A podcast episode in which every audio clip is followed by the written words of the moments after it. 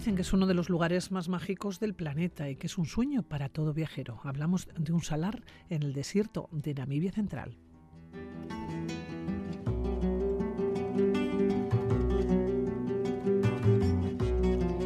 Es uno de esos lugares recónditos que llegamos de la mano de Xavier Bañuelos. Eh, Xavier, volvemos a África. ¿Cómo estás?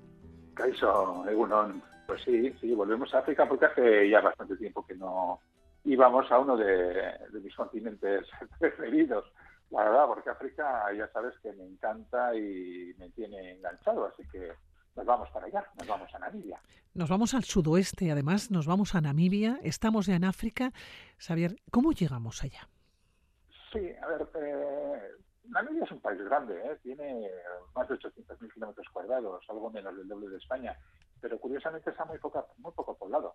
Tiene apenas 2.600.000 habitantes, con lo cual la densidad de población es, la verdad es que es muy baja, pero, pero tiene una diversidad etnolingüística bastante, bastante maja, porque tenemos grupos bantúes como los Obambo, que son la, la gran mayoría de la población, la verdad es que son casi o superan el 40%, el 40%, pero luego también están los Jimba y los Gerero, que son, digamos, primos. Luego están los grupos Khoisan, como los San, los Nama, los Damara. Eh, también hay un grupo mestizo que se llaman Buster, ellos eh, a sí mismos. Y luego los, están los grupos europeos, de ingleses, alemanes y africanos. Luego, por otro lado, el paisaje, el país, que también es diverso, pero la verdad es que está dominado básicamente por el desierto y por la sabana. En el centro y el este la cuenca y el desierto de Kalahari, que hoy lo vamos a dejar mm, apartado, ya hablaremos de ello en alguna otra ocasión, y luego al oeste el desierto del Namib, que es lo que el desierto además que da nombre al país. Oye, ¿cómo llegaste tú al desierto de Namibia y concretamente al lugar donde nos vas a llevar? Porque es un lugar muy concreto. ¿Tú cómo llegaste allá? ¿Cómo lo descubriste? Bueno, pues eh, yo lo descubrí leyendo y lo descubrí pues porque me gusta hablar con otros viajeros. Y hace ya un montón de años pues la primera vez que estuve, me hablaron de, no ya solamente del desierto del Namib, en realidad yo ya conocía el desierto del Namib, sobre todo de, crío además, sobre todo la costa de los esqueletos, por los documentales, ¿no? Porque habéis visto documentales de viajes y de naturaleza, pues para qué te quiero decir, yo creo que me sé de memoria todos los documentales de los sobre todo los que tienen que ver con naturaleza, ¿no? Entonces, la verdad es que sí lo conocía, ¿no? Pero la verdad es que después, pues eso, leyendo y hablando con viajeros, al final decían, joder, pues es que es un sitio al que ir, efectivamente, hay que ir. Y fui, y fui. Y llegar no es complicado, la verdad, ¿eh? porque Namibia es un país muy fácil de viajar dentro de, las dificultades que tiene un continente como África para hacer viajes a veces. Pues Namibia no. Namibia es un país eh, ordenado, no sé si por haber sido colonia alemana, no tengo ni idea, pero, pero, lo cierto es que es un país más ordenado que otros países africanos eh, tiene unas infraestructuras, bueno, pues eh, relativamente cómodas comparadas con otros países africanos, insisto. Y, luego, pues bueno, en realidad tú llegas a Windhoek, que es la capital, y de allí, pues bueno, tiras hacia, hacia el sur y llegas al desierto del Namib, que es, que es parque nacional. ¿eh? entonces, pues una vez que estás allí, en el Parque Nacional de Namib, Namib llegas a un determinado punto en el cual ya vas a necesitar un 4x4, eso sí, para llegar hacia la zona de, de Blade. Pero como digo, no es, no es complicado. ¿eh? Incluso hasta hay quien se atreve a hacerlo en bicicleta, por ejemplo. eso está bien, ¿eh? Hacerlo en bicicleta, pero para que tenga, desde luego, eh, tenga ganas y tenga fuerzas. Hoy nos vamos a ir, como bien decías, a este lugar recóndito, al Sosus Blade. Claro, ¿cómo llegamos allá? Porque primero tenemos que partir, decías, ¿no? del desierto del Namib. Eh, tiene tres partes. La costa de los esqueletos, lo has mencionado ya, pero tiene otras dos más. Vamos a ir a un sitio efectivamente muy concreto que es Osusblay. Es un, lugar muy específico dentro del gran desierto del Namib. Pero sí, igual, igual como dices, conviene contextualizarlo un poco y vamos a hablar un poco sobre este desierto. ¿no? Estamos hablando de un desierto costero que abarca todo el litoral namibio, todo ese litoral que está bañado por la corriente de Benguela. Estamos hablando de un desierto que tiene una friolera de 2.541 kilómetros de largo, pero una anchura muy pequeña, porque digamos que está entre los 80 y los 200 kilómetros más o menos de ancho. Y se extiende desde el río Cunene, en la frontera con Angola, hasta el río Orange, en los límites ya con, con Sudáfrica. En total, más o menos, unos 70.000 kilómetros cuadrados. Imaginémonos Castilla-La Mancha, pero en alargado. ¿no? Y es el desierto más antiguo del mundo, ¿eh? que también es interesante saberlo. Estamos hablando de un desierto que nos viene de la, de la era terciaria allá por hace 65, mil, 65 millones de, de años. ¿no? Entonces, el tercio norte es la conocida como la costa de los esqueletos, las arillas del infierno, que decían los portugueses que llegaron por allí en el siglo XV, que es muy famosa por los restos de, barcos varados y sobre todo también por las dunas inmensas al borde del mar que son como, pues eso, como, como, como olas invertidas. ¿no? Eh, y la parte norte es parque nacional. Luego está la parte central, que es el Parque Nacional de Doro, con, bueno, yo el punto más conocido, más importante es Cape Cross y su gran colonia de, lobos marinos. Y luego al sur ya se extiende el Parque Nacional de Nanit-Naukluft, que está al suroeste de Windhoek, eh, que si vienes desde el sur, pues un poco la antesala de esta costa de los esqueletos, ¿no? Eh, y que en sí mismo es el parque nacional más grande de África y es el cuarto mayor del planeta. Estamos hablando de un parque de 47.000, bueno, casi 48.000 kilómetros cuadrados, ¿no? La superficie de todo Aragón, ¿no? Y está formado, pues, por eh, la cordillera de Naukluft y, y, bueno, luego aparte del sur, que es la parte del desierto de, del Namib. Nos vamos ya a la zona de Sosus Blei, que es el corazón ¿no? de este parque nacional que nos estabas contando, del Namib en Naukluft. Eh, ¿Cómo es esta zona? ¿Por qué llama tanto la atención? Y, y, por qué yo leía que es uno de los lugares más mágicos del planeta? A ver, estamos ya al, sur del río Huiser, eh, una zona más o menos de 300 kilómetros de largo por 120 de ancho. ¿eh? nuevamente por poner una comparativa, es, un, es un lugar tres veces eh, lo que es la comunidad autónoma vasca, ¿no? Y es una zona que combina desierto y semidesierto. Pero, pero eso, semidesierto es más árido que, la sabana, no llega a ser sabana. Es un paisaje, por lo tanto, duro, eh, es un paisaje salvaje, inhóspito, a veces un, es un paisaje casi violento, ¿no? Pero muy variado, ¿no? Con cañones, planicies, montañas, costa y sobre todo grandes ergs, ¿no? Los son estos inmensos campos de, dunas que podemos encontrar en, los desiertos. ¿no? Los desiertos pueden, pueden tener estos ers o pueden tener la jamala, que es unas planicies llanas, normalmente pedregosas. ¿no? Bueno, pues aquí tenemos estos grandes ers. ¿no? Entonces, ¿qué es lo que más llama la atención de este paisaje? Pues hombre, por un lado el inmenso campo de dunas, ¿no? Esto que decimos, que está a lo largo del valle formado por los ríos eh, y Tuchá. Y ahí tenemos una serie de dunas que son mm, de, para enmarcar, de lo bonitas y, y, de lo accesibles también. Por ejemplo, la Duna 45. Están numeradas así por el, por el kilómetro en el que, en el que están situadas. ¿no? La Duna 45, un pedazo de una de 150 metros a la que subes y ves unos atardeceres de estos que te hacen que, el corazón se te expanda o se te salga por, por la boca. ¿no? Es, una, es una pasada. Pero todavía tenemos una más grande, la Duna 47, 380 metros de, de, duna. Vamos aquí a la duna de Pilana, que tenemos aquí en, las Landas, que es un pedazo de luna. Bueno, pues esta tiene 107 metros, para que nos hagamos una idea de cómo es la duna 47, ¿no? Eh, es tres veces más. No es la más grande del mundo, ¿eh? porque la más grande está en Catamarca, ¿eh? que es la, la, duna de Federico Kirbus, que esta tiene 1.234 metros. Imaginaos una duna como el Monte Gorbea. Pero bueno, eso está en otro lugar. Aquí vamos a la duna del la duna 47, 380 metros.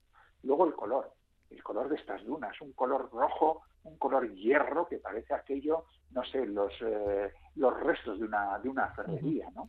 Eh, estamos hablando de arenas que tienen entre, entre, cinco, entre 3 y 5 millones de años. Eh, no sé, es, una pasada, ¿no? Con, un paisaje de la siempre cambiante, porque tú cuando estás en el desierto, de un día a otro nunca ves el mismo paisaje, porque el viento... Se lleva la arena, ¿no? Claro.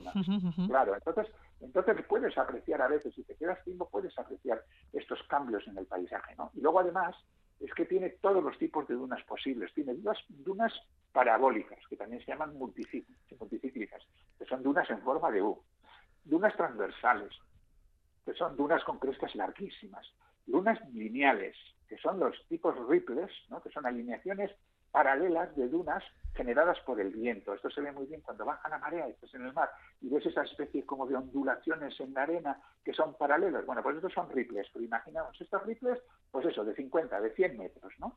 Luego están los barjanes, que son pues la, la, duna típica en forma de media luna, y luego también, por ejemplo, hay eh, dunas en estrella, ¿no? que son dunas para mirarles como que le salen brazos. Vamos, tú te subes a una duna que es alta, ver las demás dunas y ves todo este recital de, de dunas, de, dunas diferentes. Oye, pero Xavier, eh, me estaba llamando la atención, antes has mencionado 2.500 kilómetros de largo, claro. Vas en el coche, que te puedes ir parando, entiendo, pero vas en el coche y te vas encontrando y vas viendo estas dunas tan distintas, con características diferentes y con formas diversas.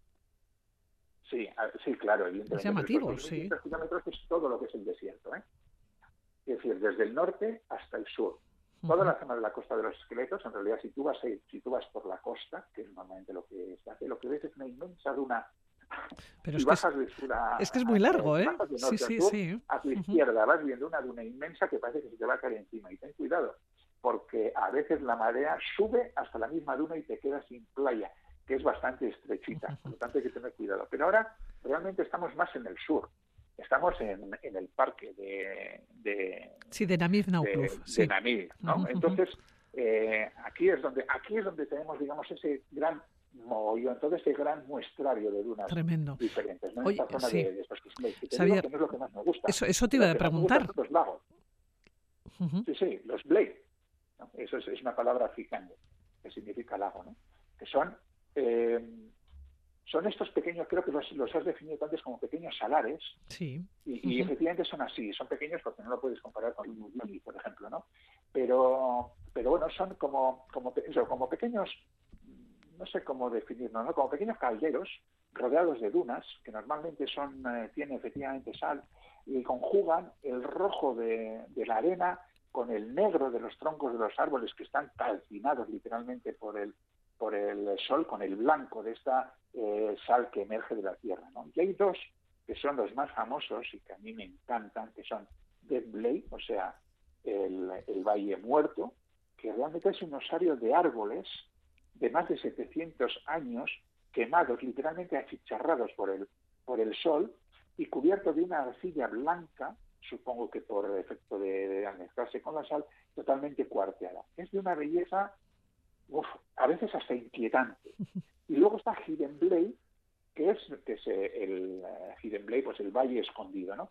Es menos impresionante, pero también es mucho menos concurrido que Dead Blade, ¿no? Entonces yo lo que recomiendo es quizás ir primero a Dead Blade y después perderte en una caminata de más o menos 2,5 kilómetros eh, eso, eso sí, ¿eh? con agua y con sombrero, ¿eh? porque vas, va a hacer calor hasta el invierno. Pero bueno, eh, perderte en esta caminata hasta llegar a, a Hidden Blade. Y luego ya, pues para terminar un poco la visita, se puede hacer eh, pues una escapada al cañón de Sersien, que es un cañón formado por el río Chauchar, eh, más o menos de un kilómetro de largo y 30 metros de alto, que la verdad es que es un paseo muy bonito y muy agradable. Oye, me llama la atención lo que nos estás contando. Me estoy imaginando además un paisaje árido, ¿no? Un paisaje yermo, como es eh, un desierto. ¿Se puede ver fauna o flora de alguna manera? Pues la verdad es que sorprendentemente sí, porque uno espera que se, porque además es un desierto bastante árido, ¿eh? no te creas tú que eh, sí que es verdad que es seco, sí. Tiene zonas, uh -huh. sí tiene zonas más eh, tiene incluso alguna zona lacustre y zonas más húmedas, pero concretamente el desierto del Namib en general es bastante árido y esta zona es especialmente árida. Bueno, pues incluso aquí podemos ver vida. Por supuesto, reptiles, como distintos tipos de lagartos, eh, víboras del desierto, que además es muy, muy, muy curioso cómo reptan por la arena, la, o sea, el mecanismo que digamos que, que, hacen para reptar por la arena, ¿no? Y cómo se esconden dentro, unos insectos que son rarísimos, ¿no? Y luego, pues ves también animales más grandes, ¿eh? Por ejemplo, uno de, uno de los animales que a mí me gusta, uno de los eh, eh, antílopes que más me gusta, como el orix, se puede ver aquí, que son estos antílopes grandotes de color blanco con manchas rayas negras y unos cuernos rectilíneos, ¿no? Que suben, que surgen, salen como espadas hacia, hacia arriba, ¿no? Se pueden ver avestruces, también se pueden ver hienas, chacales, e incluso ocasionalmente se puede ver algún elefante, que curiosamente son elefantes bastante grandes, ¿eh? son el típico uh -huh. africana, o sea, el, pero eh, son bastante más grandes que a veces los que puedes ver, no sé, por en Tanzania, en Kenia, por decirte, por decirte algo. Claro, es muy curioso porque estamos hablando de un paisaje árido, yermo, en el que parece que no, que no hay vida. Elefantes. Claro, quizás los reptiles sí, sí. como que van reptando que tienen como otras posibilidades de vida, pero, pero los elefantes... Sí, a veces a los elefantes, además los ves en grupos. Bueno, uh -huh. los elefantes siempre van en grupos, normalmente, salvo que sean machos solitarios.